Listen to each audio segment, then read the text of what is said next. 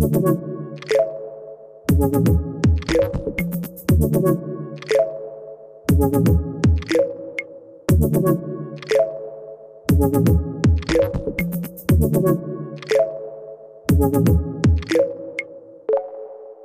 sehr ich die Technik liebe, es ist von der Arbeitswelt her eine Unzufriedenheit.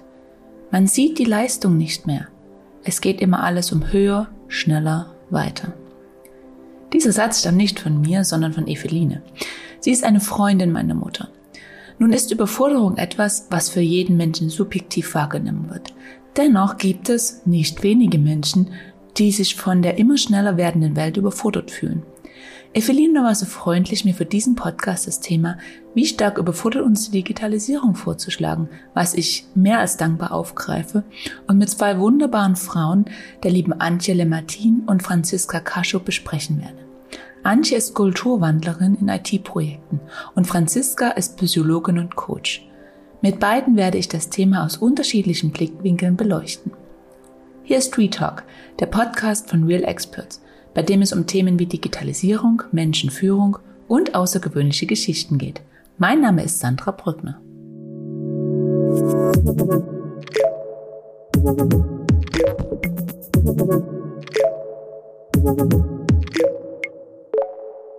Ja, ich habe ja heute die Ehre, gleich mit zwei Gesprächspartnerinnen sprechen zu dürfen. Und ähm, mit dabei heute ist die liebe Antje Lemmartin. Lemmartin, wie spricht man das aus, Antje, dein Nachnamen? Äh, du hast es perfekt gesagt, Antje Lamartin. Gut. Und die Franziska Kaschup. Hallo, Franziska. Na, hallo. Ihr ähm, beiden habt ja unterschiedliche Hintergründe. Und äh, ich denke aber, für das heutige Thema brauchen wir die auch, um eine gewisse Diversität herstellen zu können. Antje, du beschäftigst dich ja stark mit dem ganzen Thema Kulturwandel bei der Einführung von IT, besonders dann im Microsoft 365 Umfeld, kommst also eher so ein bisschen aus der Richtung, aus der ich auch komme. Und äh, Franziska, du bist ja Psychologin und Coach. Und ich denke aber, was uns eint, ähm, was uns alle drei eint, ist der, der Mensch, der dahinter steht. Ne?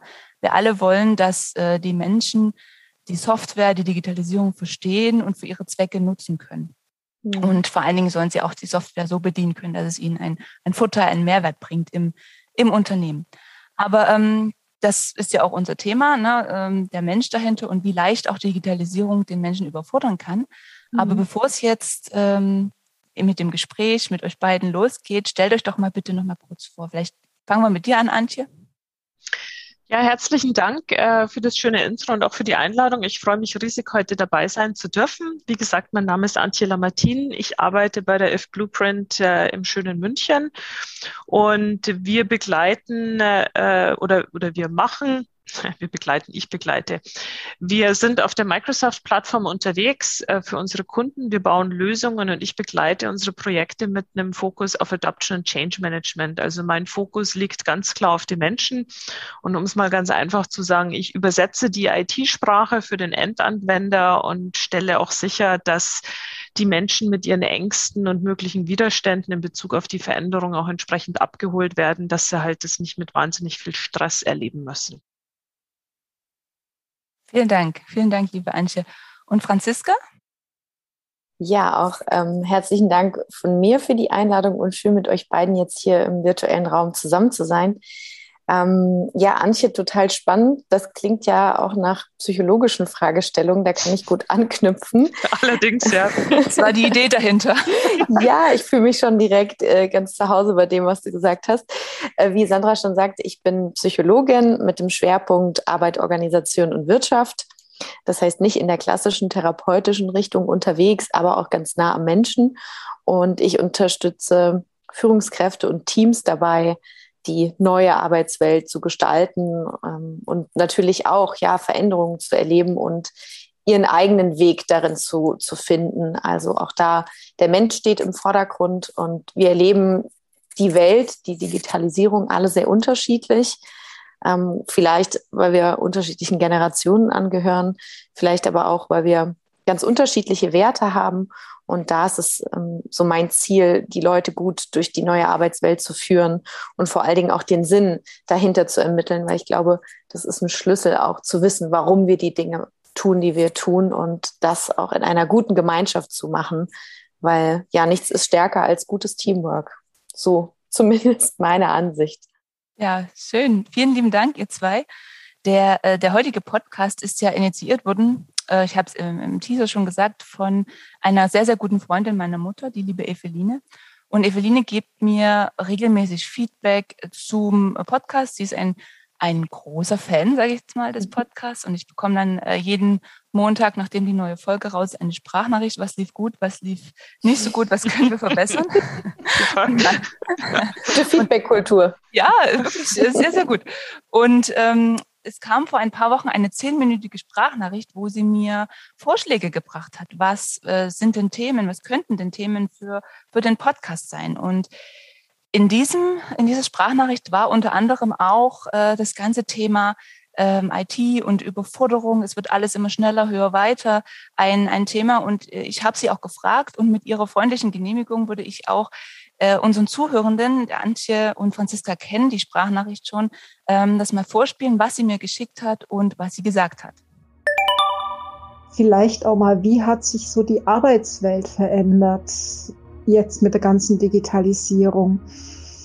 Also ich ähm, habe ja 82 mit dem Arbeiten angefangen und du wirst es dir wahrscheinlich nicht vorstellen können, aber ich habe wirklich ähm, es alles noch gelernt, mit der Hand zu machen.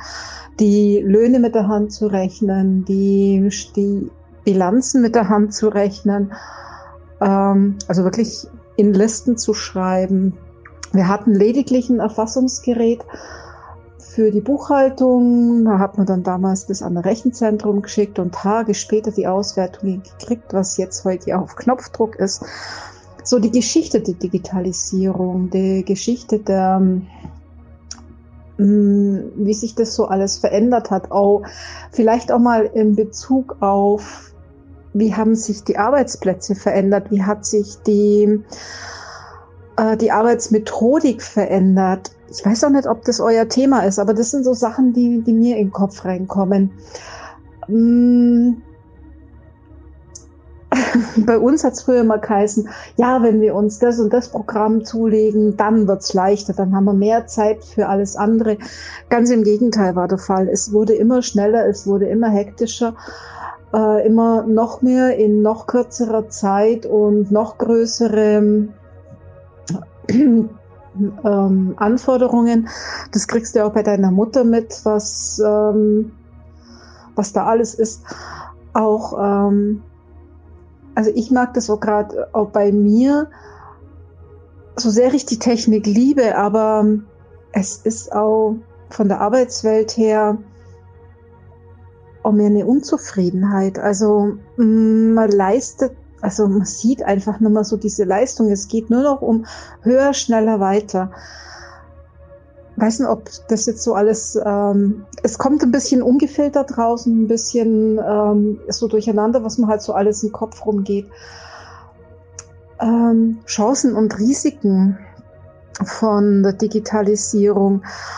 Und wie kann man das vielleicht auch besser vereinbaren, also so das Manuelle und das Digitale wo bleibt der Mensch dabei? Einfach auch mal so, der, wo steht eigentlich nur der Mensch in der Arbeitswelt, je mehr das digitalisiert wird? Genau, das, das war der, äh, der kleine Einschub von, von Eveline, äh, was, sie mir, was sie mir gesagt hat, ihre, ihre Bedenken geäußert hat, auch zur, äh, zu dem ganzen Thema Digitalisierung und die Überforderung, die damit auch einhergehen kann. Und wenn man mal ganz, ganz tief in den Menschen reinschaut, ähm, das wäre jetzt auch eine Frage an, an, an euch, was, was macht denn eine Überforderung mit einem, beziehungsweise wo kann das denn herkommen? Vielleicht an dich, Franziska, erstmal, ja. Psychologin. Ja, also Überforderung per se kann ja auf verschiedenen Ebenen stattfinden. Ne? Also wenn ich jetzt mir vorstelle, dass ich eine neue Software habe, und dann kann ich erstmal visuell überfordert sein, weil ich gar nicht genau weiß, wo soll ich mich denn oder wie soll ich mich denn da zurechtfinden. Ähm, dazu kommt vielleicht auch eine kognitive Überforderung, dass ich gar nicht genau weiß, wie es zu bedienen ist. Und dann vielleicht auch eine emotionale Überforderung, dass, es, dass ich mich vielleicht ärgere äh, über das System, mhm. weil ich es nicht verstehe. Vielleicht ärgere ich mich dann aber auch über mich selbst und gleichzeitig aber auch über andere, die mir das System, so wie in dem Fall jetzt auf, aufzwingen. Ähm, also ich denke, das, das muss man schon auf verschiedenen Ebenen betrachten. Und ja, dann ist die Frage, wie geht es weiter? Und das ist eine ganz persönliche Frage. Wie gehe ich denn persönlich mit Überforderung um? Ähm, und das ist ganz stark von der Persönlichkeit abhängig. Und ich glaube, das bestimmt am Ende auch, wie wir insgesamt oder auch jeder Einzelne mit Veränderungen umgeht. Ja, im ersten Moment sind Veränderungen vielleicht für uns alle Überforderungen und dann entscheidet sich ganz schnell, wie bewerte ich denn diese Veränderungen? Habe ich genügend Kapazitäten und Ressourcen, um damit umzugehen? Ja, gut, dann Challenge accepted. Oder habe ich die eben nicht? Und dann gerate ich ganz schnell in die Überforderung. Und gerade im Rahmen der Digitalisierung gibt es, glaube ich, verschiedenste Gründe, warum man in die Überforderung reingeraten kann. Ja. Vielleicht hat Antje da auch, auch noch ähm, aus der Praxis Erfahrungswerte. Ja, also ich, ich bin da komplett bei dir, wie eine Überforderung auf verschiedenen Ebenen aussieht.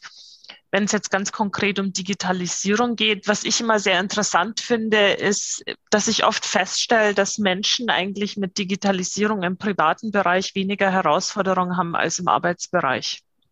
Also wenn ich da auch an meine Mutter denke, die äh, fast 80 ist. Mhm. Wenn da mhm. was Neues auf dem Handy kommt, da wischt sie drüber und klickt rum und das passt. Und mhm. wenn ich dann an Menschen denke, die im Arbeitsbereich sind, und das mhm. hat für mich jetzt konkret auch gar nicht so viel mit Alter zu tun, dann ist es oft schwieriger. Und ich denke, die Angst, die da bei den Menschen einfach mitkommt, ist oft auch die Angst, um Gottes Willen. Ich war ja so lange Jahre, und da denke ich jetzt auch an die Sprachnachricht von der Evelyn, ich war ja so lange Jahre Expertin in diesem Bereich und jetzt kommt da ein neues Tool. Und ich muss mich damit befassen. Ich habe aus irgendeinem Grund eine Angst davor, Angst davor, was ja auch in Ordnung ist. Das ist ja auch überhaupt kein Problem. Aber wie wirkt das denn jetzt auf andere? Bin ich jetzt auf einmal keine Expertin mehr? Und das mhm. überfordert Menschen auch schon auf eine emotionale Art und Weise, mhm. weil man konnte das ja immer. Mhm. Und ja. jetzt auf einmal ist man in einer ganz anderen Situation und wird auch auf eine Art und Weise gefordert, die, die für viele wirklich schwierig ist. Also die Routine ist ja dann auch komplett raus. Ja, das stimmt. Na, Unsicherheiten spielen da, glaube ich, auch eine ganz, ganz große Rolle auf allen Ebenen, die ihr jetzt genannt habt. Ja, ähm, ich bin mir unsicher, wie, wie geht's weiter? Was muss ich jetzt noch leisten? Ähm, wer unterstützt mich? Wie, ähm, wie sieht mein Arbeitsalltag aus? Also Veränderung ist ja auch immer ein Stück weit ähm, Unsicherheit und das schreckt mhm. natürlich ab und kann ja auch am Ende zur Überforderung führen. Ja. Das spielt da, glaube ich, auch eine ganz, ganz große Rolle. Wie nehmt ihr das wahr? Also wenn wir über Veränderungen der Arbeitswelt sprechen, nun ähm, weiß ich nicht genau, wie lange ihr äh, schon im Arbeitsleben quasi weilt, weilen dürft. ähm, habt ihr das Gefühl, so aus unserer Generation heraus, dass es so ist, dass alles immer höher, schneller, weiter ist? Oder sagt man halt, okay, man ist ein Stück weit auch damit aufgewachsen und kann es vielleicht besser einschätzen, ähm, besser in Relation setzen? Also fangen wir mit Antje an. Ja, also von meiner Seite, also ich, ich bin schon sehr, sehr lange in der Arbeitswelt unterwegs, sprich, ich kann mich noch, ich habe vor vielen Jahren in den USA gelebt und habe für einen äh, Reiseveranstalter gearbeitet und ich kann mich noch erinnern, die Informationen zu den Reisen, die ich zusammengestellt habe, aus gedruckten Guides herauszuholen, weil Internet noch nicht unterwegs war. Also so viele graue Haare habe ich schon auf dem Kopf. ähm, bin jetzt allerdings in der, schon sehr lange in der, also das heißt sehr lange, seit, seit über zehn Jahren in der IT unterwegs, war vorher selbst auch Endanwenderin, bin es auch heute noch. Und ich muss auch sagen, ich selber ähm, bin auch überwältigt von gewissen Dingen. Es gibt im Moment, es gibt mittlerweile so wahnsinnig viele Tools und ich denke, eine Schwierigkeit, die jeder Mensch hat, egal wie alt sie sind und wie viel Erfahrung sie haben, in welchem Bereich sie sind, ist, dass es sich ständig ändert. Ich meine, mit mhm. Cloud-Technologien, die Firmen, uns ist vollkommen egal, ob es Microsoft ist oder SAP oder Salesforce oder Google oder wer auch immer. Es wird ja in, in, einer, äh, in einem rasanten Tempo entwickelt und ständig auch wieder äh, ausgerollt. Und das ist echt eine Schwierigkeit. Und ich muss sagen, also ich habe für mich schon vor einigen Jahren das einfach mal für mich akzeptiert, mhm. ähm, dass ich vielleicht nicht mehr so Expertin sein kann, wie ich es vielleicht früher mal war, weil es sich ständig alles ändert. Und äh, das für sich einfach zu akzeptieren, dass es halt auch äh, Tage und Momente geben wird, wo man was nicht erklären kann und sich vielleicht nicht sofort mhm. zurechtfindet. Und das mhm. macht es mir um einiges leichter. Das, an, andere, was für mich hinzukommt, dass alles, was Neues ja auch nicht unbedingt für mich relevant ist. Das wollte ich gerade sagen. Ne? Wenn man mal ein Clubhouse oder so, ich weiß nicht, ob ihr das mitgemacht habt, den Hype, aber ähm, darüber hatte ich letztens mit dem Michael geredet. Du kennst ihn vielleicht, Antje? Ja, ich kenne Michael. Microsoft-Welt. Wir hatten einen Podcast zusammen gemacht und er meinte auch, man muss ja vielleicht auch nicht immer alles mitmachen, was da gerade so hochkommt. Ne?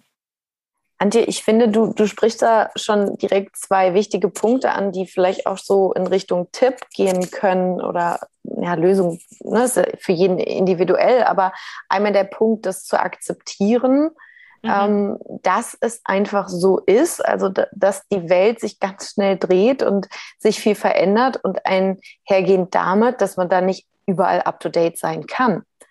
Und äh, dass man dann die eigene Fehlbarkeit äh, oder die eigene ja, Kapazitätsgrenze auch irgendwo ähm, akzeptieren muss und, und anerkennen muss. Wir sind ja, wir sind ja keine Maschinen, wir Menschen. also, ne, wir können nicht immer das neueste Update bekommen wir bleiben ja Menschen. Und es ist vielleicht ein blödes Gefühl, und das geht ja auch so ein bisschen in Richtung Evelyn von der, von der Sprachnachricht, sich da ersetzt zu fühlen oder einfach auch weniger kompetent zu fühlen. Und der Verlust von einem Kompetenzerleben ist auch aus psychologischer Perspektive auch was Stressiges und Blödes. Das Gefühl zu haben, da nicht hinterherzukommen. Und dann, wie du sagst, sich einzugestehen, nicht alles wissen zu können, ist, glaube ich, sehr hilfreich. Und dann sich vielleicht auf menschliche Fähigkeiten und Kompetenzen zu verlassen. Und die liegen zum Beispiel in der zwischenmenschlichen Kommunikation.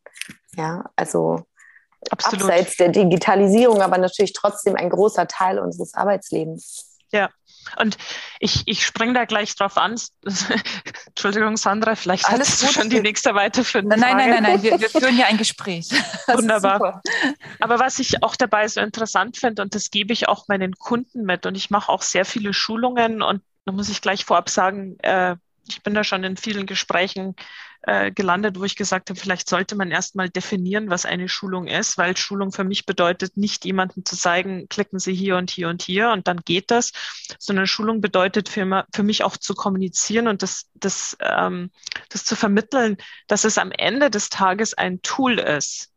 Und wie du schon gesagt hast, Franziska, meine, meine persönlichen Kompetenzen, die ich schon seit vielen Jahren aufgebaut habe und das Wissen, das ich mir angeeignet habe, das ist nach wie vor extrem wichtig und ich würde sogar sagen, wichtiger, als es mhm. jemals zuvor war, weil am Ende des Tages es ist nur ein Tool, das Wissen, das habe ich nach wie vor und das kann ich auch nach wie vor mit meinen Kollegen teilen. Ich kann es weitergeben, ich kann von anderen Kollegen und Kolleginnen lernen.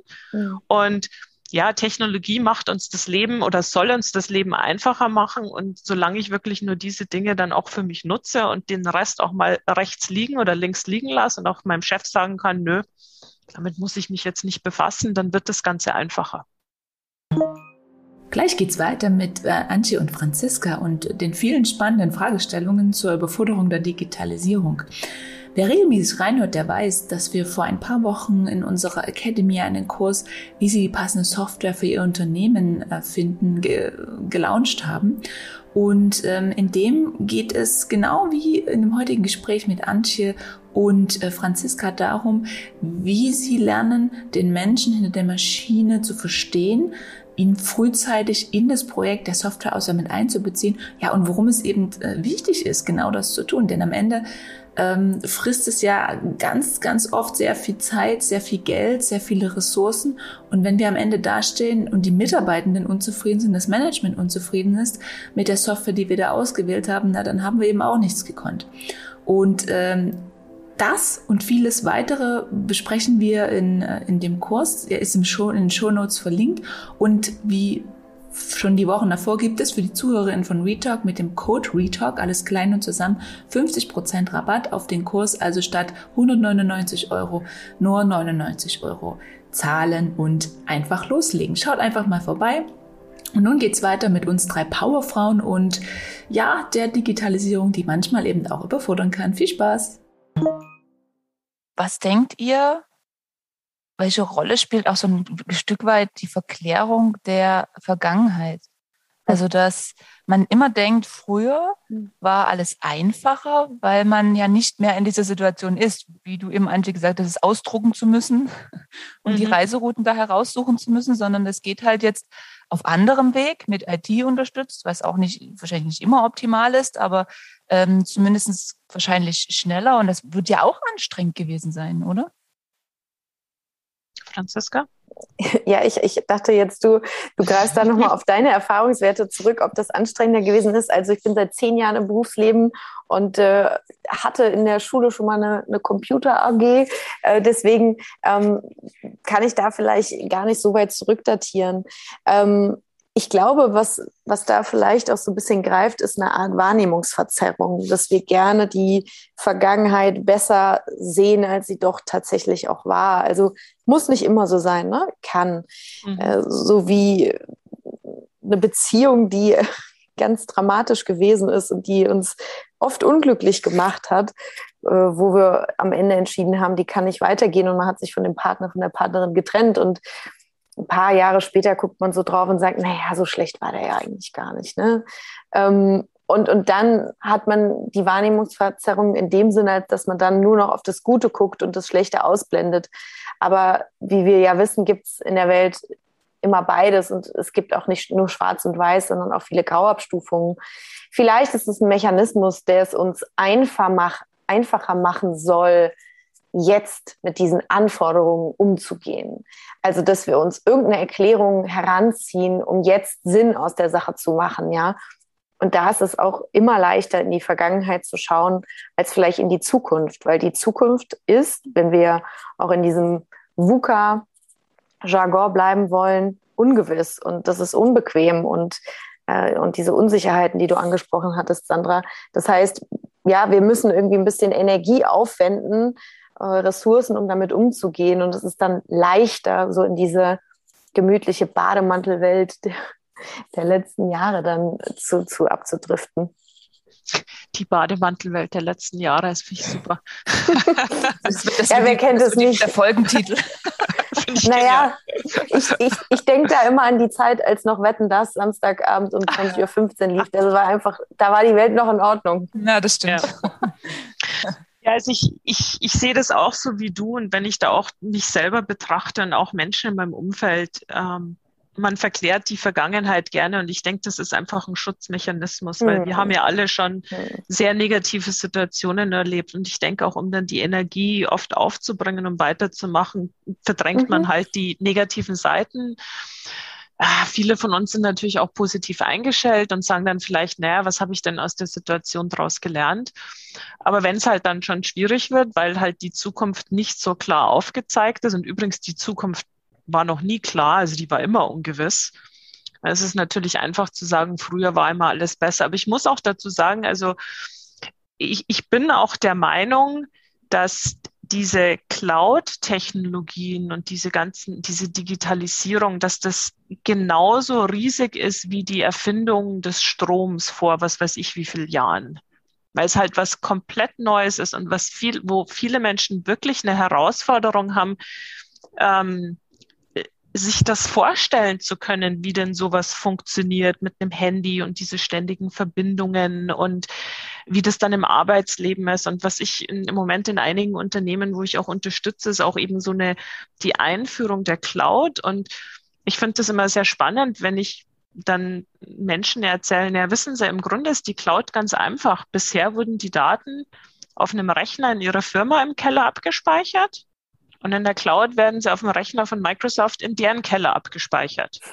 Am Ende des Tages liegen die Daten immer noch auf irgendeinem Computer.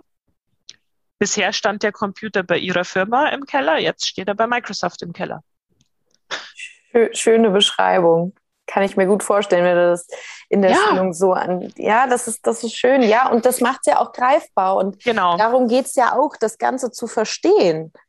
Weil es ist ja was per se, was, äh, was nicht jeder versteht, was total klar ist. Jeder hat ja seine Schwerpunkte woanders liegen. Richtig. Und ich, ich denke, und ich denke halt auch, deswegen ist es auch so wichtig, Menschen, deswegen sage ich, ich übersetze IT-Sprache, eine Sprache, die der Otto Normalverbraucher mhm. verstehen kann, weil im Grunde ich weiß nicht, ich finde immer im, im, Grunde ist es gar nicht so kompliziert, wenn man da wirklich die richtige Sprache finden kann. Und dann stelle ich auch schnell fest, dass die Menschen dann langsam davon abkommen. Hm, dann sagen sie, oh, ist ja eigentlich ganz interessant, ja, ist ja eigentlich logisch, ja, vielleicht, ja, dann ist es ja eigentlich gar nicht so anders. Ja, dann ist es ja alles gar nicht so schlimm. Und dann ist auch die Vergangenheit auch nicht mehr so das Nonplusultra. In ja, dem Moment, wo es greifbarer wird. Das ist ein guter Punkt. Und ähm, da sind wir bei dem ganzen Thema auch, wie geht man Veränderungen, ähm, auf Englisch würde man sagen Change Management, äh, mhm. Kulturwandel im Unternehmen an. Wie macht ihr oder wie machst du das, Antje? Ist das dann auch Teil deiner Arbeit, dass du versuchst, wenn jetzt ähm, Microsoft 365 oder ein anderes System, ist ja egal, eingeführt werden soll, das dann so darzustellen, auch im Veränderungsmanagement, dass der ändern, wenn er das versteht? Ja, auf alle Fälle. Ich meine, wie, wie gehe ich das an? wenn, wenn, ich, wenn ich früh genug reinkomme, aber im Grunde ist es eigentlich egal, wann man das in einem Projekt macht. So früh wie möglich ist natürlich eine gute Situation. Ich meine, man muss ja halt einfach sich mal überlegen, wo, wo steht denn ein Unternehmen heute in Bezug auf Zusammenarbeit, Kommunikation und wo möchte dieses Unternehmen gerne hin? Und ich in, in der Regel mache ich eigentlich immer sehr gerne eine Bestandsaufnahme und sage, lassen Sie uns das mal in Workshops zusammen erarbeiten. Wie läuft denn eigentlich Kommunikation, Zusammenarbeit? was läuft denn gut und wo hakt's denn dann? Und wenn man das am Anfang oder wenn man das macht mit Mitarbeitern oder mit Gruppen von Mitarbeitern, dann wird auch dieses, dann, dann wird es auch bewusst, oh, da sind ja schon ganz schöne viele Baustellen oder da sind ja schon ziemlich viele Situationen, wo man vielleicht was anders machen könnte, damit es für alle im Raum einfacher wird. Und wenn man das dann wirklich unabhängig von der Technologie mal betrachtet, dann ist, wird Menschen eigentlich bewusst, dass es da doch Verbesserungspotenzial gibt. Und dann kann man sich irgendwann dann an die Technologie wenden und sagen, okay, welche, welche Produkte oder Apps von der Microsoft-Welt stehen dann in diesem Unternehmen auch zur Verfügung? Und was sind denn eigentlich dann die Use Cases? Wie wird denn was heute gemacht und wie könnte sowas Potenzial in der Zukunft mit M365 gemacht werden? Und wenn man dann, dann Szenarien daraus erarbeitet und die dann eben äh, im Rahmen von Schulungen und Kommunikation äh, und natürlich auch Kommunikation von, von Sponsoren, also von der Executive-Ebene äh, mit angeht, dann ja, dann, dann kann man die Menschen wirklich auf dieser Reise mitnehmen und dann können sich, dann können sie sich da entsprechend auch annähern.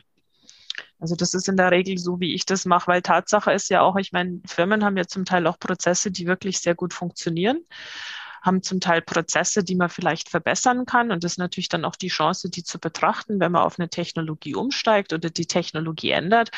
Aber eins, was ich auch immer wieder feststelle, und das ist auch wirklich ganz wichtig im Hinterkopf zu behalten, dass man nicht alles ändern muss, wenn man mhm. sich ein neues Tool hernimmt. Mhm. Weil manche Dinge funktionieren wirklich sehr, sehr gut warum sie dann also auch ändern.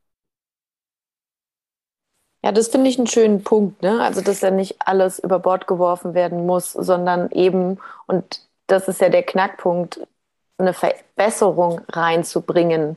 Ja. Und das heißt nicht alles anders zu machen. Nee, um Gottes Punkte. Willen. Ja.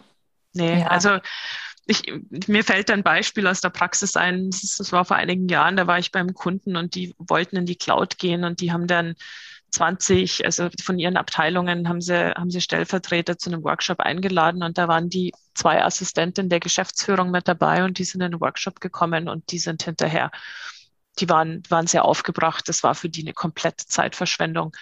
Und ich bin dann erst im Nachhinein mit reingenommen worden und wir haben dann im, im Gespräch mit den beiden Damen festgestellt, dass die beiden total gut organisiert waren von ihrer Dateiablage und mhm. dass die das überhaupt nicht nachvollziehen konnten. Und zwar übrigens auch Hand in Hand mit den Chefs.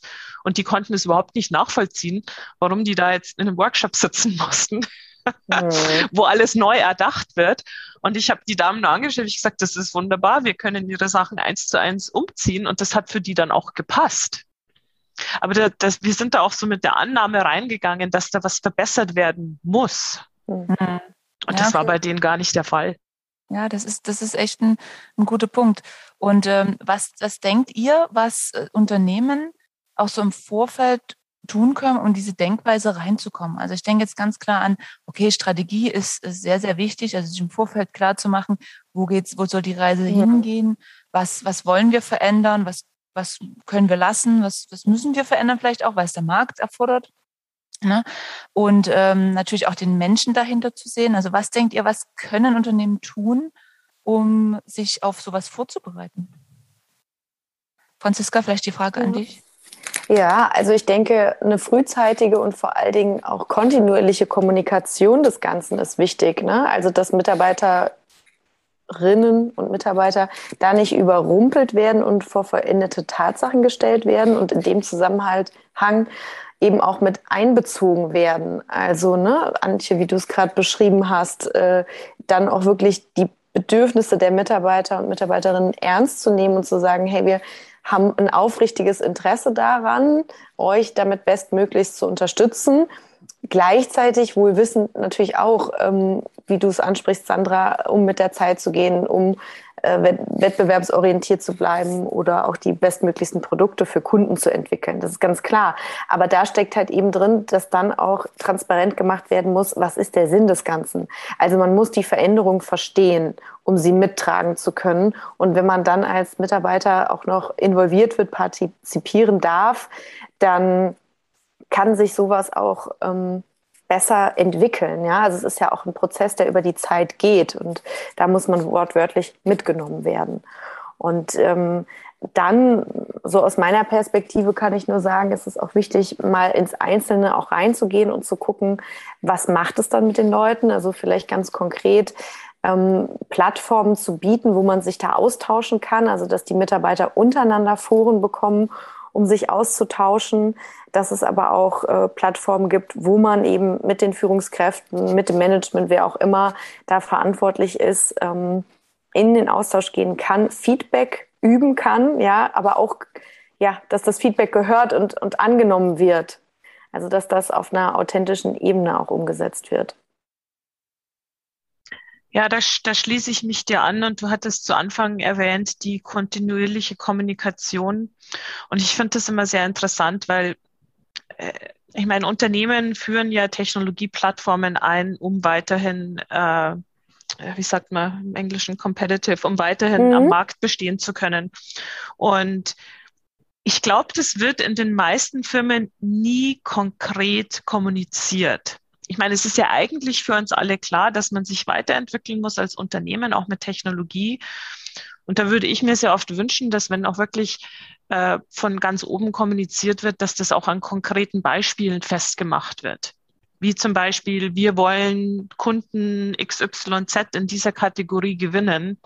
Die Kunden gehen in die Richtung. Wir müssen uns entsprechend anpassen, mhm. um da auch wirklich weiter mit im Rennen sein zu können. Und es wird oft so, ja, so, so ganz high-level abstrakt kommuniziert. Mhm. Aber ich denke, dass mhm. Menschen in den verschiedenen Ebenen, Unternehmen, das auch mal ganz konkret erklärt bekommen müssen, damit denen das so richtig bewusst wird hey, wenn wir diese Art Kunden weiterhin gewinnen wollen, ja. dann müssen wir mit der Zeit gehen. Genau, und das ist das, was ich mit dem Sinn meinte. Ne? Ich muss ja. den Sinn da, dahinter verstehen und ich muss wissen, wie das zu einem großen Ganzen beiträgt. Das heißt, mhm. ja, Strategie in, in dem Sinne schon wichtig, weil wir wollen ja wissen, wofür machen wir das? Wo kommen wir am Ende raus? Und wenn dann auf diesem Weg, auf diesem, ja, in diesem Prozess klar wird, wir wissen gar nicht, wofür wir es machen, ähm, ich glaube, das kann schon die eine oder andere Frage dann auch noch anstoßen. Ähm, wo ja. stehen wir eigentlich generell? Ist uns denn klar, wie wir gerade ausgerichtet sind?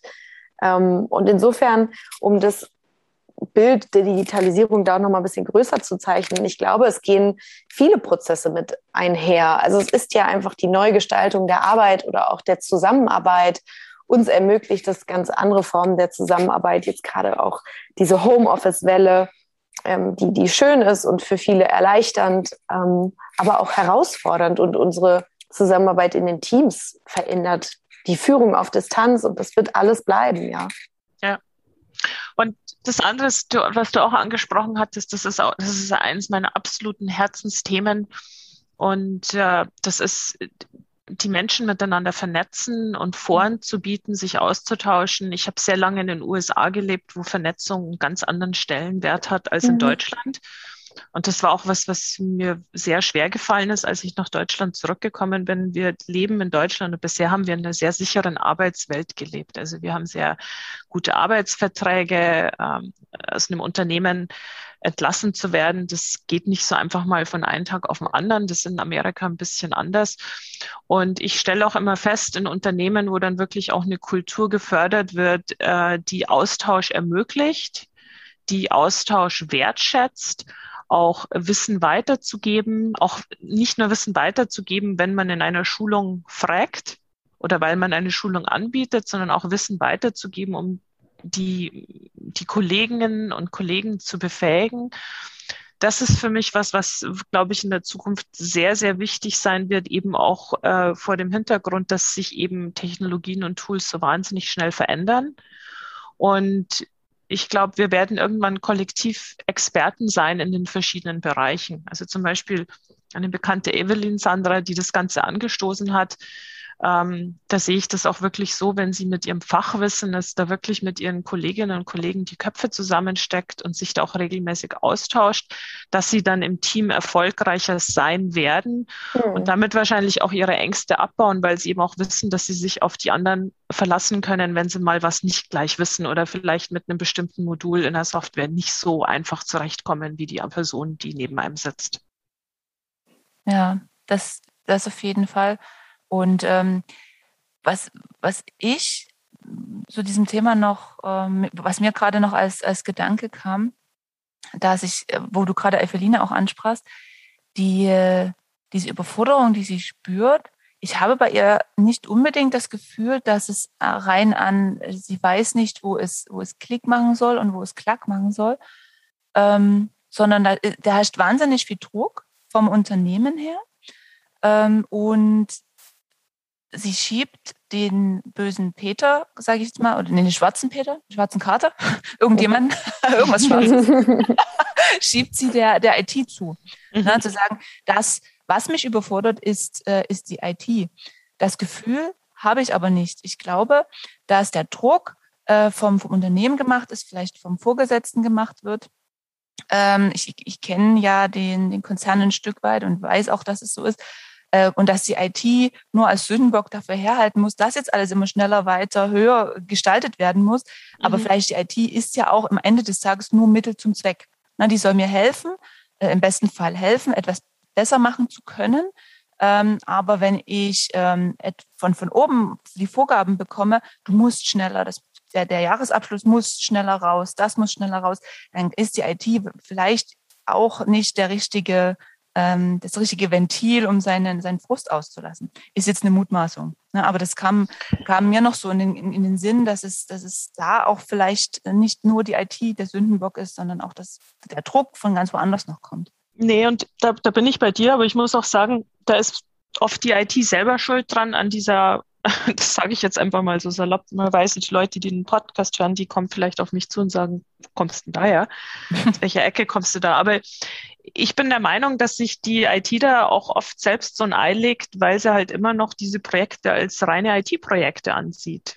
Und mhm. neue Tools einzuführen sind meines Erachtens keine reinen IT-Projekte. Das heißt, IT könnte sich da selbst wirklich helfen, indem sie einfach sagen, ja klar, wir stellen die Software oder die Plattform zur Verfügung, aber wir gehen das gemeinsam mit verschiedenen Abteilungen an. Und das ist, ist was, was ich in meinen Projekten immer von Anfang an mit reinbringe. Und es wird nicht immer in Unternehmen aufgenommen, dass es bei solchen Projekten unheimlich wichtig ist, dass sich die IT gemeinsam mit der Personalabteilung, mit der Marketingabteilung, mit der internen Kommunikation, äh, zum Teil dann auch noch mit, mit Datenschutz, also dann auch mit der Rechtsabteilung und auch mit dem Betriebsrat wirklich mal zusammen in einen Raum setzen und sagen, was bedeutet es denn eigentlich für uns als Unternehmen, diese, diese Softwareplattform auszurollen? Weil durch Tools verändern sich ja unter Umständen dann auch Rollen, weil ich meine, es ist ja auch mittlerweile so, dass die IT was zur Verfügung stellt, aber die Verantwortung für ein Tool oder für Module dann oft auch in den Fachbereichen liegen. Und ich meine, ich nehme mal Marketing als, als Beispiel. Ich meine, Leute, die in die Marketing, in, in Marketing gehen, die sind von Marketing begeistert und nicht von irgendwelchen Systemen, die ihnen die Lead-Generation vereinfachen. Die sind aus einem bestimmten Grund da reingegangen. Jetzt sitzen sie auf einmal in ihrer Stelle und dann sagt ihnen jemand auch, übrigens, wir haben jetzt, wir, wir führen jetzt hier ein neues Tool ein, die IT stellt es zur Verfügung. Auch irgendwer bei euch in der Marketingabteilung muss sich jetzt um dieses Tool kümmern, damit es auch richtig läuft. Weil die IT kann es ja nicht, die haben ja keine Marketing-Expertise. Also es, mit, mit diesen Einführungen gehen auch Veränderungen in den Rollen einher. Deswegen ist es wichtig, auch eine Personalabteilung mit reinzubringen. Was bedeutet denn das für diese Rollenbeschreibung? Passt denn da eigentlich noch alles? Welche Kompetenzen benötigen wir denn jetzt vielleicht? Muss man natürlich auch beachten, wenn wir dann nach neuen Leuten suchen. Interne Kommunikation mhm. ist wichtig für die Kommunikation ins Unternehmen rein. Betriebsrat muss natürlich auch mit dabei sein und je früher man den wirklich mit reinnimmt, desto einfacher wird's auch. Dann sind die nämlich auch informiert und haben nicht das Gefühl, dass da ständig ja, sowas unter der Hand gemacht wird, obwohl es eigentlich gar nicht unter der Hand gemacht wird. Man muss halt frühzeitig kommunizieren. Und ich denke halt auch, wenn wirklich IT-Abteilungen sich dessen bewusster werden, dass sie das nicht komplett alleine anpacken müssen und sollten, dann denke ich, dann werden auch Mitarbeiter vielleicht nicht mehr so, ein, so einen Hals auf die IT haben, weil die pushen ja da ständig nur irgendwas Neues raus. Das ist wirklich nochmal ein guter Punkt. Wie erlebt ihr das im, ähm, in eurem täglichen Doing, in eurem täglichen Business? Wird es schon so gemacht, dass mehrere an einen Tisch kommen? Ist es unterschiedlich oder ist der Großteil immer noch die IT treibt die IT-Projekte und die Fachabteilung hat zu folgen? Fran Franziska? Ja. Also ich. Oh, Antje. Antje, magst du? Zuerst? Ja, ganz, ja, ja ganz kurz. Also dieses, die Fachabteilung hat zu folgen, das sehe ich nicht so ganz, weil einfach die Tools heutzutage in einem Standard ausgeliefert werden, aber Fachabteilungen auch wirklich jetzt äh, die große Möglichkeit haben zu sagen, hey, wir brauchen das, um unsere Ziele zu erreichen. Also oft wird die IT auch von Fachabteilungen getrieben, merke ich auch schon. Also die haben da wirklich mehr Say in it sozusagen. Mhm. Ähm, auf der anderen Seite sagt natürlich die IT, die bekommen eine Vorgabe unter Umständen sagen, hey, ihr müsst dieses Tool ausrollen. Und für die ist es dann halt auch wirklich, okay, ausgerollt für uns bedeutet, wir haben es jetzt angestellt und wir haben es den Leuten über den Zaun geschmissen und macht mal. Ähm, ich habe schon Situationen erlebt, wo IT, Personal und Kommunikation das erste Mal in, gemeinsam in einem Konferenzraum saßen, in einem großen Konzern. Ich konnte es überhaupt nicht fassen. und ich war, war aber auch schon. Ähm, das erste Mal? Die waren überrascht, wie sehr sie eigentlich dieselben Schmerzpunkte hatten. Das mhm. fand ich, fand ich sehr amüsant. Ich habe mich da amüsiert. Ich meine, man weiß ja vorher oft schon, was dabei so ein bisschen rauskommt, ja? wenn man lang genug unterwegs ist in der, in der Branche oder in der, in, bei, einem, bei Kunden. Ähm, aber auf der anderen Seite bin ich auch bei Kunden, wo man, wenn, wenn ich dann wirklich sage, ich würde gern diese verschiedenen Parteien an den Tisch bringen, dass auch wirklich absolute Offenheit dafür da ist und dass dann auch die Menschen sagen, ja, es macht totalen Sinn. Wir haben es zwar noch nicht oft gemacht, aber wir lassen uns auch darauf ein für mich ist es schwer, da zu sagen, es lehnt mehr in die eine oder in die andere Richtung. Franziska, wie siehst du das? Also ich kann es jetzt weniger aus der Digitalisierungsbrille einschätzen, weil das jetzt ja nicht meine Hauptprojekte sind. Aber was ich schon so sehe, ist, dass in vielen Unternehmen so ein Silo-Denken noch vorherrscht oder anders formuliert, dass es doch mehr auf den Vernetzungs Charakter geht in der Zukunft. Ne? Also dass diese mhm. Abteilungen, wie du es eben auch beschrieben hast, sich untereinander absprechen und in Kontakt kommen und die vorher einfach vielleicht keine Berührungspunkte hatten und jetzt durch die neuen Projekte diese zwangsweise auch haben, beziehungsweise dass das auch einfach hilfreich ist, wenn die kommunizieren und Ressourcen austauschen können und Vernetzungspunkte schaffen. Also auch da wieder, ne, dieses Zusammen schafft man da doch mehr. Ja.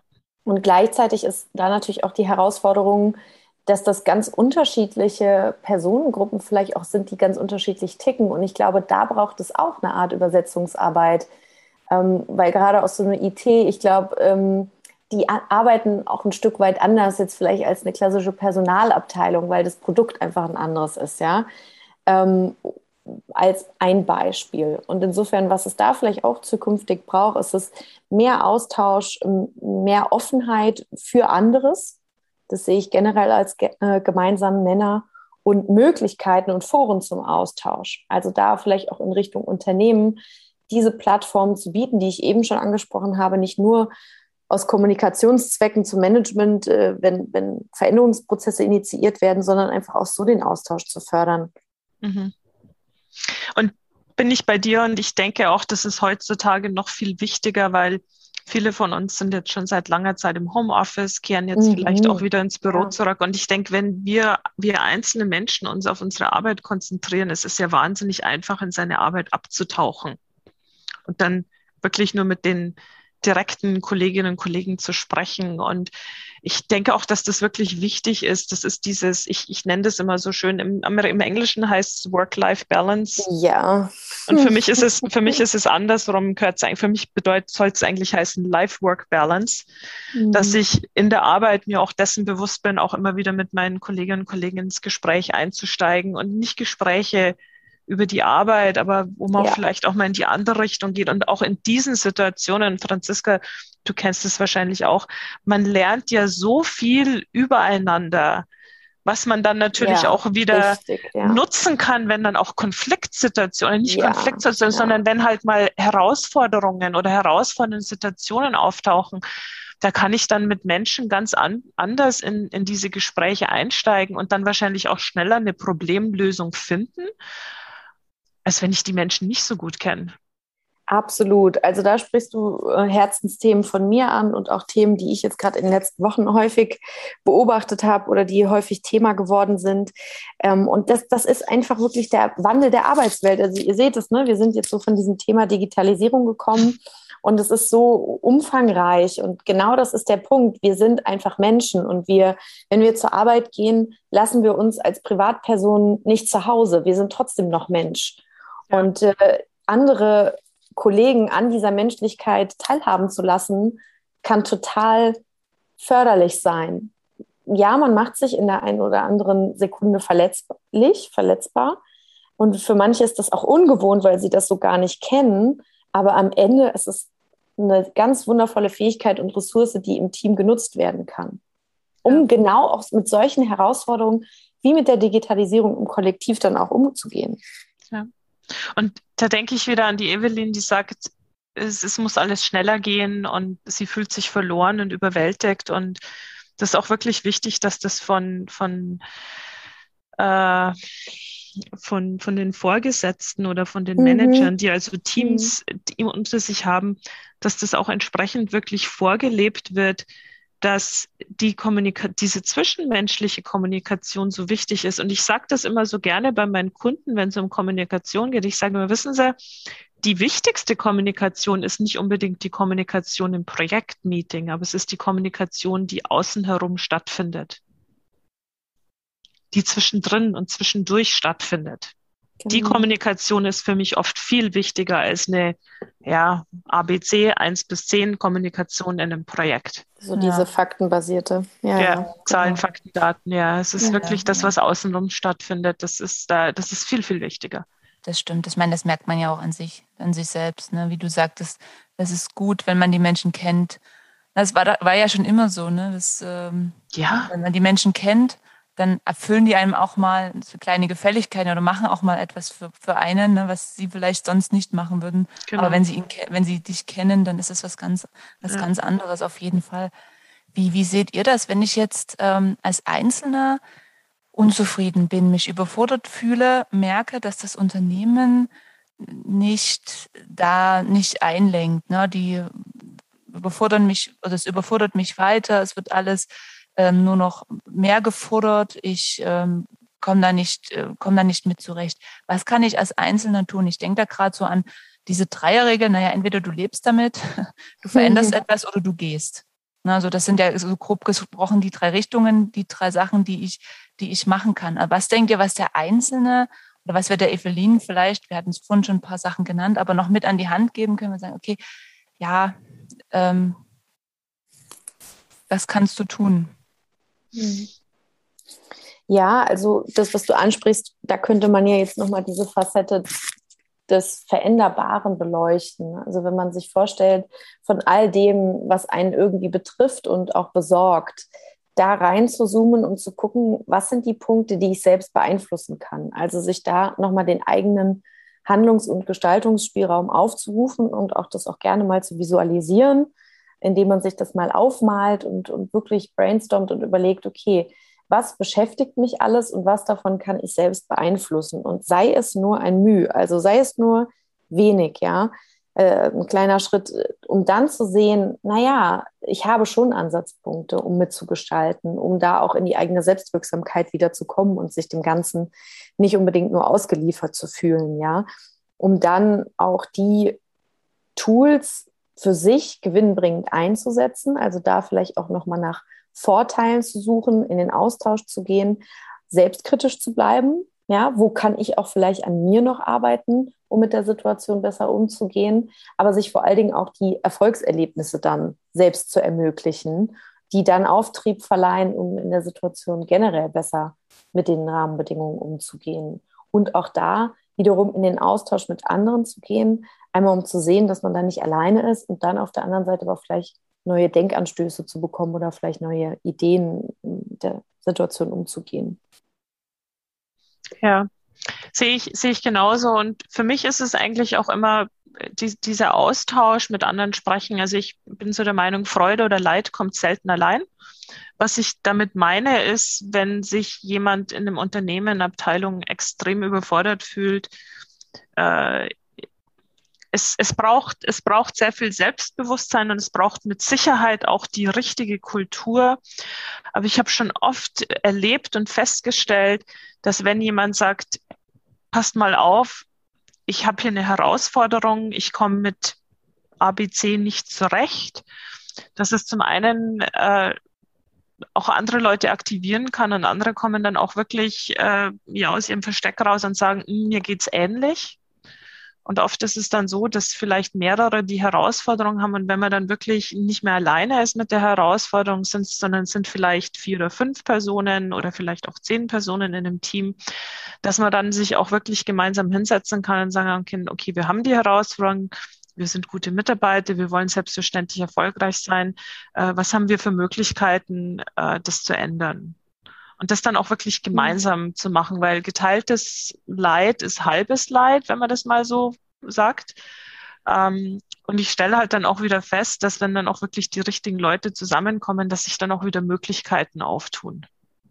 Aber ja. wie gesagt, die Kultur muss dafür mhm. passen. Wenn die passen, Kultur nicht ja. da ist, dann bin ich auch der Meinung, dass dann vielleicht auch irgendwann der Moment gekommen ist, wie du auch schon gesagt hast, Franziska, sich darauf zu besinnen, was man kontrollieren kann und das dann zu verbessern. Und ja, in manchen Situationen ist es dann schon so auch, dass man einfach sagen muss, okay, passe ich hier noch rein in dieses mhm. Unternehmen?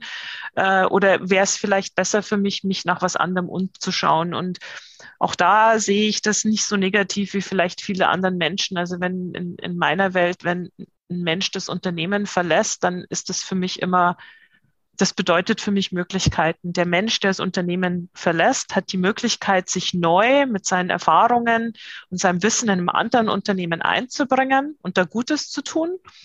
Und das Unternehmen dass die Person verliert hat, die Möglichkeit, diese Stelle zu betrachten und vielleicht auch zu sagen, was lief gut, was ist nicht so gut gelaufen, was können wir ändern, damit die nächste Person, die hier in eine Rolle reinkommt, sich auch entsprechend einbringen kann. Also für mich ist es immer ein Rahmen von Möglichkeiten, von positiven, nicht von negativen. So sehe ich das. Abs absolut. Und das ist ja auch was, ähm, was ja, sich verändert hat, dass unsere Lebensläufe ähm, viel kurzlebiger werden, ja, dass dass man Positionen eben kürzer besitzt, besetzt. Ja, also für drei, vier Jahre in einem Unternehmen ist und dann sagt, okay, ja. ich habe mich verändert, das Unternehmen hat sich verändert und dann weiter geht's. Und natürlich ist das für Leute, die jetzt schon seit 20 Jahren in einem Unternehmen sind, unvorstellbar oder vielleicht auch eher weit entfernt. Aber das darf man sich erlauben. Also ja, finde ich schön, dass du das auch in so einem positiven Licht siehst. Ähm, das, das, das bietet nur Chancen also sehe ich genauso, bietet nur Chancen und ich finde ich finde es auch schön, dass du das wirklich mal aussprichst, weil hm. du hast du hast recht. Ich meine, wie oft muss man sich dafür verteidigen, dass man nur zwei oder drei Jahre in einer bestimmten Stelle oder in einem Job war und ich finde das, Entschuldigung, ich finde das total hirnrissig, mhm. weil man ja auch immer wieder was Neues einbringt, wenn man in ein anderes Unternehmen kommt. Das Unternehmen profitiert ja auch von dem frischen Wind. Man selbst bringt seine Erfahrung mit, man lernt von den neuen Mitarbeitern und ähm, ich, ich finde sowohl Mitarbeiter, die 20 Jahre im selben Unternehmen waren, die haben sich so viel Wissen aufgebaut, die kennen die Organisation gut, die finden sich zurecht. Da ist, da ist so viel Wert da für diese Menschen und genauso zu sagen, nach 20 Jahren oder auch nach fünf Jahren, ich ziehe jetzt weiter. Ich habe hier jetzt irgendwie, ich, ich verbrenne jetzt hier eine Wand, ich komme für mich nicht mehr weiter, ich schaue mich nach was anderem um.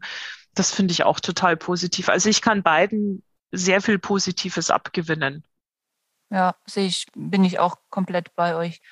Also jedes, jeder Wechsel bietet eine Chance, sowohl für Absolut. das Unternehmen als auch für, äh, ja. für dich persönlich. Ja. ja da brauchen wir gar nicht drüber ideale, ideale Situation ist natürlich, wenn du Menschen im Unternehmen hast, die sehr lange dabei sind und auch wirklich die Kultur gut verstehen und trotzdem natürlich offen für Neues sind. Und wenn du die dann wirklich durchmischt mit, mit frischen mhm. Leuten, die reinkommen. Und ich will gar nicht sagen junge Leute, weil ich immer wieder feststelle, dass Bereitschaft für Veränderung oder Bereitschaft, sich auf Veränderung einzulassen, absolut nichts mit dem Alter zu tun hat. Und das mhm. ist auch was, was ich immer wieder sage wenn jemand daherkommt und sagt, ja, die waren ja schon so lange, sind ja schon so lange im Unternehmen und die sind ja schon über ich, ich, über 30, über 40, über 50, was auch immer, da sage ich immer, uh, Obacht. Ich habe nämlich auch schon, also ich habe schon Menschen erlebt, wo ich mir gedacht habe, naja, die sind für irgendwas überhaupt nicht offen und waren dann total offen und ist mir auch schon genauso andersrum passiert. Total. Und ich habe auch schon Menschen gesehen, die jünger waren als, als ich jetzt, die total verbohrt sind und ja, ja. der Technik gegenüber. Ja. Ne? Das hat wirklich nichts mit dem Alter zu tun. Genau. Nee, Absolut. Das hat dann vielleicht viel mehr was mit Persönlichkeitseigenschaften ja. zu tun. Mhm. Ne? Also wie bin ich auf der Offenheitsskala? Genau. Ja. ja. Da würde ich gerne nochmal anknüpfen. Wir hatten am Anfang gesagt, dass die Digitalisierung im privaten Bereich, ich weiß gar nicht, was, äh, wer von euch das gesagt hatte, ähm, häufiger besser angekommen ist, äh, mhm. Antje, du warst, ne? Äh, häufiger besser angekommen ist als im Unternehmensumfeld. Ja. Und das, ich meine mich zu erinnern, dass Eveline das auch sagt. Und mhm. ich weiß auch, dass sie im Privaten, äh, sie sagt auch, sie schätze Digitalisierung sehr. Sie ähm, nutzt natürlich Smartphone, ähm, sämtliche Streaming-Anbieter, also mehr als ich mhm. zu Hause habe. Also sie ist da wirklich sehr, sehr offen für. Mhm. Ähm, und im Unternehmen dann funktioniert es nicht. Was denkt ihr, woran das liegen kann? Hm. Ja, woran ich da jetzt so spontan denken muss, ist ja einfach, dass ich es privat A, selbst entscheide und vielleicht auch einen direkteren Nutzen davon habe oder auch direkter davon profitiere als jetzt im beruflichen. Ähm, und insofern das eine viel individuellere Lösung ist oder auch Handhabung als im beruflichen. Weil da hat sie im Speziellen ja das Erleben insofern gehabt, als dass es ihr so auch aufgedrückt wird. Und dann ist ja meine Selbstbestimmtheit beeinflusst. So, und die habe ich im Privaten natürlich viel mehr, wenn ich äh, mich entscheiden kann, welches Smartphone kaufe ich, welche Streamingdienste nutze ich jetzt. Und ich kann es in meinem Tempo machen. Es kontrolliert mich keiner. Ich, ich bin da keinem Druck ausgesetzt. Da guckt mir auch keiner auf die Finger. Wenn ich Fragen stelle, ähm, kriegt es auch keiner mit. Also ganz unterschiedlich. Ich denke, das ist von Person zu Person abhängig, welches Argument da jetzt zutrifft. Aber das könnte es vielleicht sein oder es könnte in die Richtung gehen. Antje, hast du da noch eine Idee? Ja, ich, ich sehe das genauso wie du. Zusätzlich für mich ist halt auch noch, dass mein, meine, meine Familie für mich ein sicherer Raum ist. Genau. Ich meine, meine Kinder lachen sich schief, wenn ich versuche, ein Selfie zu machen. Gut, aber, aber, ich, aber ich weiß, dass sie mir ja. damit nicht gegen das Schienbein fahren wollen. Genau. Die drehen einem keinen Strick draus, ne? Und genau, äh, das genau. Ist, äh, das ist wieder diese Verletzlichkeit auch, ne? Kann man sich da jetzt ähm, genau. ja, so, so präsentieren, dass man Fragen hat, dass man unsicher ist, dass man vielleicht auch Fehler macht. Und da sind wir wieder bei einem anderen Kulturthema, nämlich die Fehlerkultur. Wie gehen wir genau. denn damit um? Ja? Wunderschöner Übergang, genau, Fehlerkultur. Es ist in, in einer, in, also in einer Kultur zu arbeiten. Ähm, und ich habe es ich habe schon, ich habe schon beides erlebt. Ich habe schon in Unternehmen gearbeitet, wo das absolut nicht in Ordnung war, einen Fehler zuzugeben. Das ist ganz negativ angesehen worden und äh, ich bin relativ lange in dem Unternehmen geblieben, aber es, es war für mich immer eine Herausforderung und ich bin aktuell in einem Unternehmen, wo es absolut in Ordnung ist, zu sagen, Mensch, da habe ich echt Mist gebaut. Ähm, es war nicht absichtlich und ich weiß, dass mir kein Strick rausgedreht wird. Ich weiß, dass es mir nicht bei den nächsten Gehaltsverhandlungen negativ vor die Füße fällt. Ähm, und ich weiß auch, dass meine Kollegen deswegen keine geringere Meinung von mir haben. Ja. Aber das wird von ganz oben gelebt. Und hast du das erst nach dem Wechsel so richtig gemerkt, was, dass, dass es so war und was dich daran gestört hat? Oder war es währenddessen auch schon? Oder dachtest, hm. Nee, ich habe das, ich habe das schon, ich habe das, das war mir schon ganz bewusst, solange ich in dem Unternehmen war und ähm, hatte da auch direkt einen Manager, bei dem das ein bisschen anders war. Also da, da, da wurde einem nicht irgendwas angekreidet, aber es war generell schon eine Herausforderung im Unternehmen. Aber ich muss auch sagen, ich bin in einem, in einem Unternehmen geblieben, weil es für mich da noch sehr, sehr viel zu lernen gab, weil ich da noch viel vorhatte. Und ich muss dann allerdings auch sagen, ich habe dann auch ganz bewusst irgendwann gesagt, okay, ich habe jetzt alles hier gemacht, was ich machen wollte, was ich lernen wollte. Hier ist nichts mehr für mich ähm, ich ziehe jetzt weiter. Aber wie gesagt, das, also ich, ich habe lange in den USA gelebt. Das heißt, für mich einen Job zu wechseln, ist für mich nicht so dramatisch wie wahrscheinlich für viele Menschen in Deutschland. Und ich sehe das eben auch so und das hat auch mit Veränderungen zu tun. Also ich würde jetzt auch, wenn ich in einem Unternehmen wäre, wo mir Veränderungen einfach nur aufs Auge gedrückt werden, würde ich wahrscheinlich äh, meine Meinung dazu kundtun, selbstverständlich höflich und immer mit einem Fokus auf, wie kann man das besser machen, weil mhm. ich auch grundsätzlich davon ausgehe, dass mir mein Gegenüber nichts Böses will und auch wirklich versucht, das Beste zu tun unter den Voraussetzungen, Möglichkeiten, die er oder sie hat. Das ist für mich eine Grundvoraussetzung. Und äh, wenn, wenn man halt dann versucht, was zu verbessern und man da wirklich nicht durchkommt, dann sehe ich das schon, dass dann meine eigene mentale und körperliche Gesundheit einfach wichtiger ist und dass ich mich dann halt nach was Neuem umsehen muss. Ja. Und das ist natürlich mit Stress verbunden, aber ich denke, langfristig ist es einfach für einen selber besser. Aber das ist, äh, das ist ein guter Stress, ne? Also das ist ein sinnvoller ja. Invest, den dann ähm, zu machen im Hinblick auf die Zukunft, dass es sich dann dort für deine mentale Gesundheit besser auswirkt. Also Richtig. das denke ich. Ja. ja.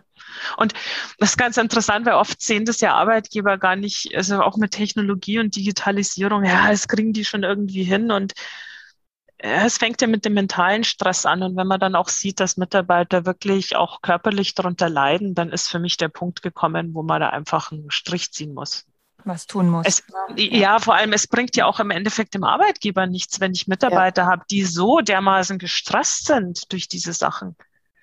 Ja. Und das verlieren alle.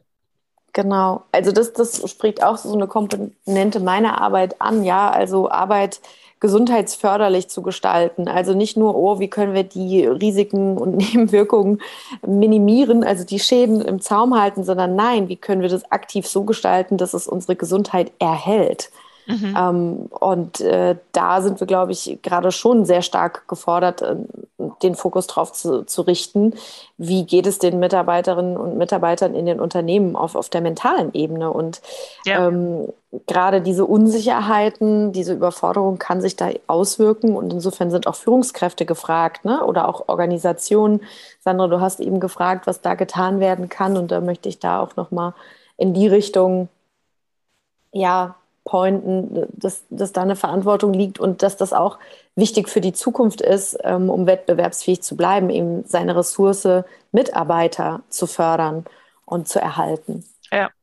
Und da noch, da noch an, anschließend, ich fände das mal total interessant, wenn einfach mal Firmen mal ganz klar äh, ihren Managern sagen würden, wie viel es eigentlich kostet, hm eine Person zu finden, diese Person einzuarbeiten und wie viel Geld wirklich flöten geht, wenn man einen Mitarbeiter oder eine Mitarbeiterin verliert.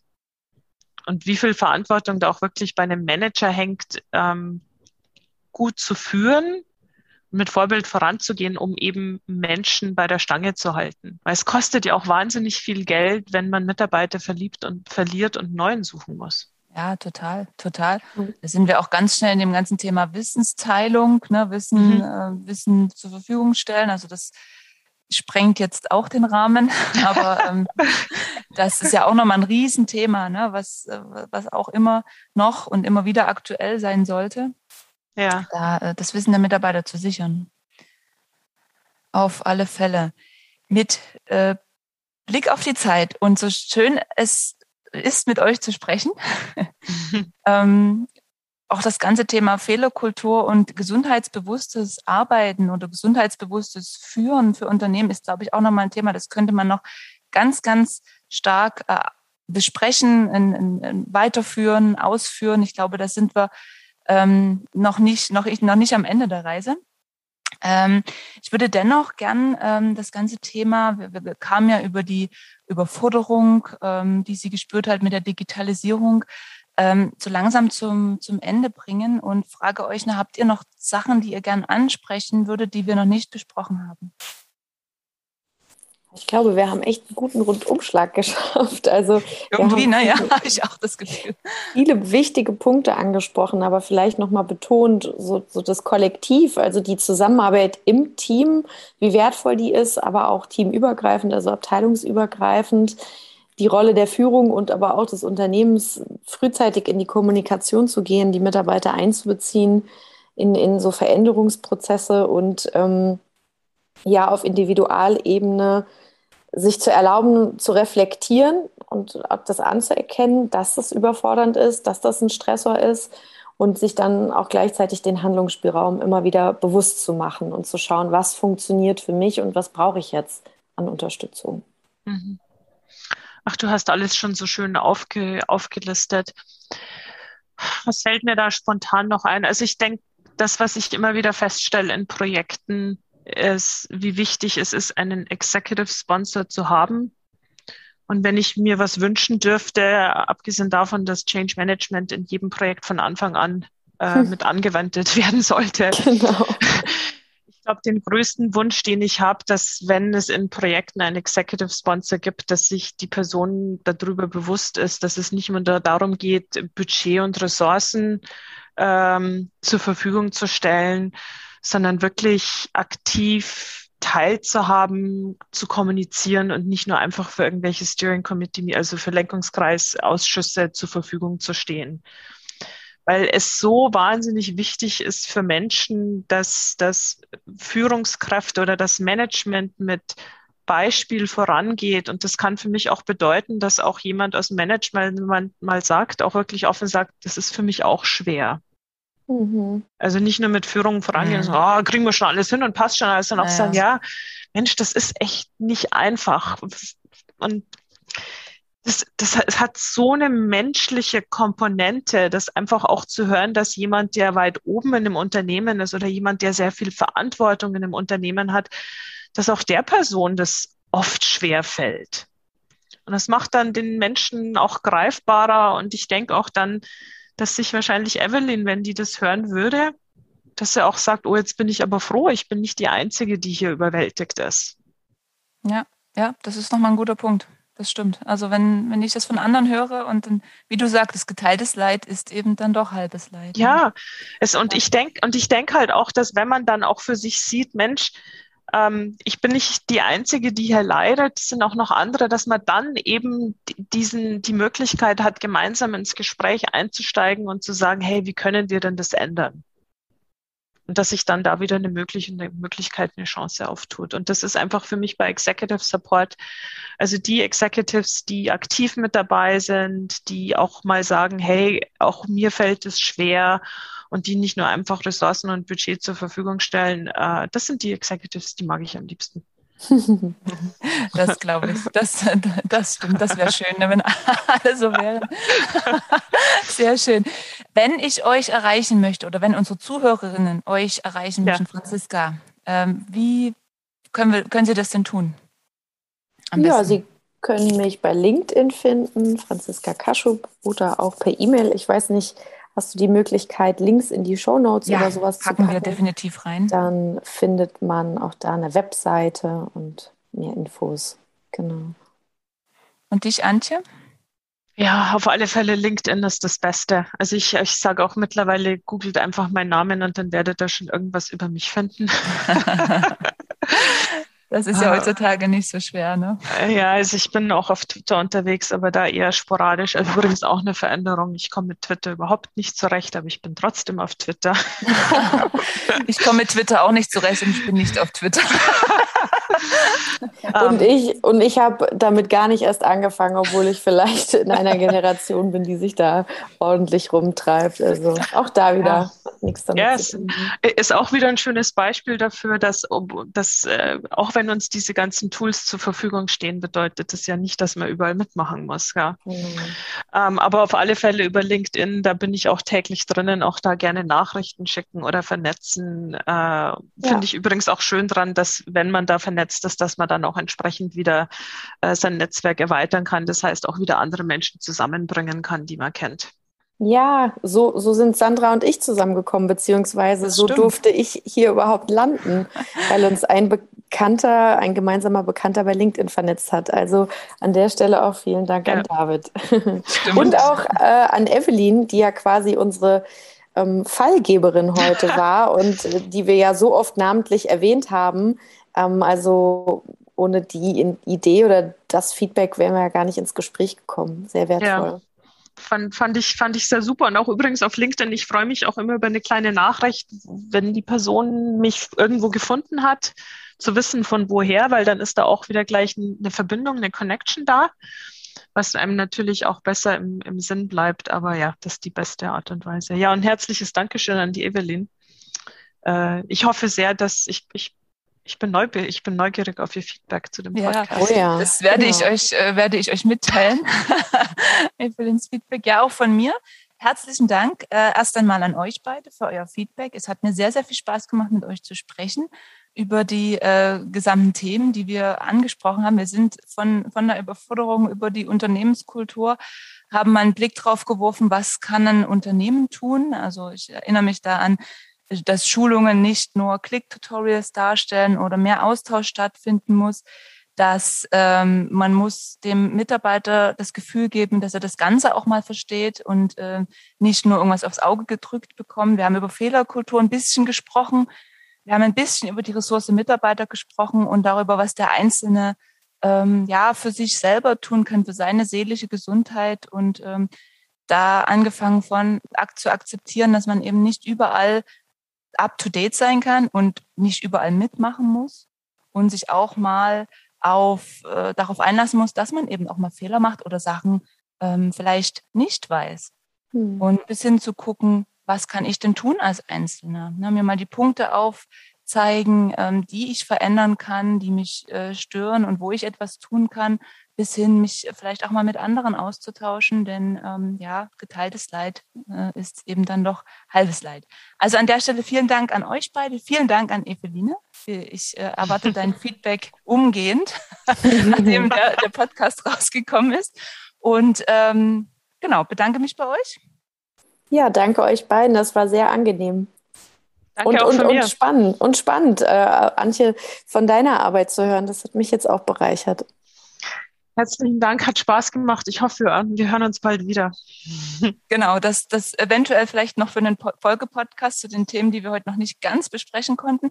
Ansonsten, genau, das war's. Das war Retalk. Ähm, ihr findet mich natürlich auch auf LinkedIn, Sandra Brückner, ähm, oder über unsere Website www.realexperts.de, den Podcast natürlich über alle gängigen Streaming, äh, Streaming-Plattformen. Und dann danke ich fürs Zuhören. Ähm, wenn ein Kommentar da ist, lasst den gern da. Alles weitere in den Show Notes. Alles Liebe, alles Gute. Vielen Dank. Tschüss. Tschüss. Tschüss.